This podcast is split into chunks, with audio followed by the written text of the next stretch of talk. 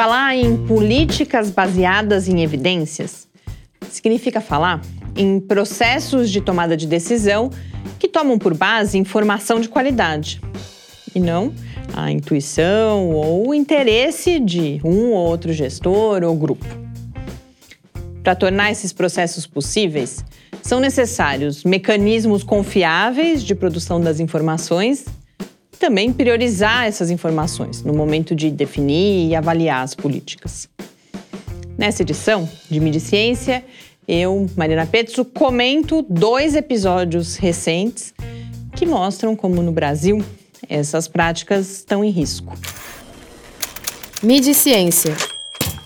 Resumo semanal comentado das principais notícias sobre ciência e tecnologia do Brasil e do mundo. O dia 29 de maio devia ter sido de comemoração dos 83 anos do Instituto Brasileiro de Geografia e Estatística, o IBGE. Mas o que a gente viu foi protesto dos funcionários do IBGE que são contra a redução no número de perguntas do censo 2020. A direção do Instituto diz que as razões do corte não são só orçamentárias, que elas também buscam melhorias mas os técnicos e outros especialistas não concordam.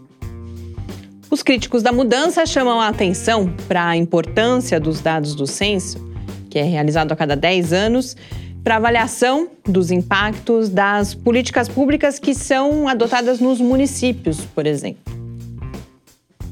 A segunda polêmica é a do engavetamento pelo governo federal do terceiro levantamento nacional sobre o uso de drogas pela população brasileira, que foi realizado pela Fiocruz.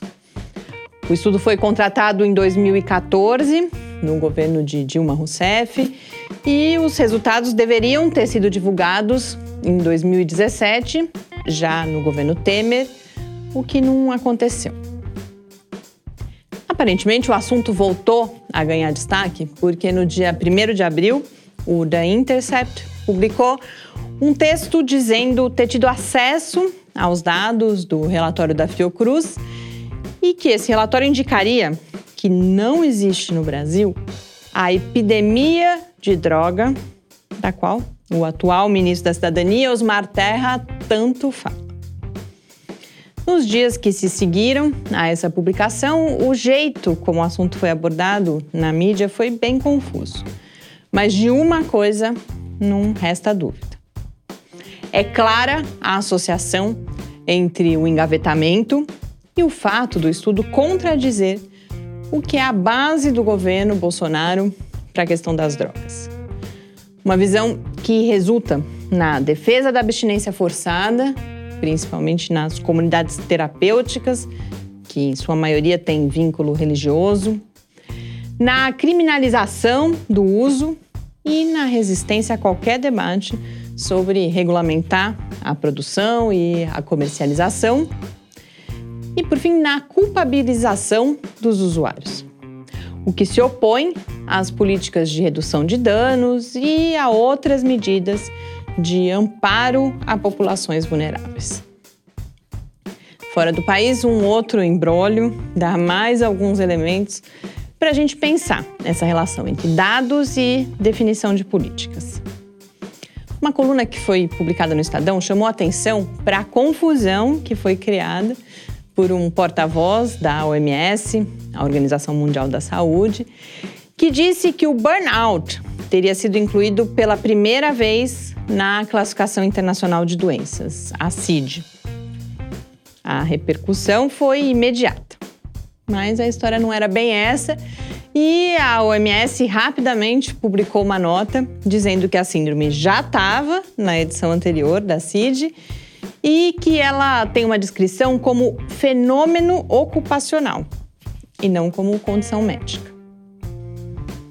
Esse episódio ilustra, primeiro, como a necessidade da mídia de empacotar a realidade na forma da notícia pode simplificar demais essa realidade.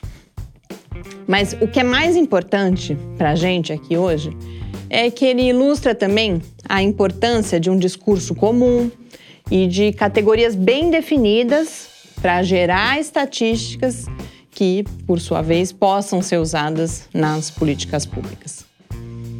Na mesma coluna do Estadão, o autor, o Daniel Martins de Barros, conclui dizendo que conquistas só serão possíveis com mais esclarecimento e não mais confusão.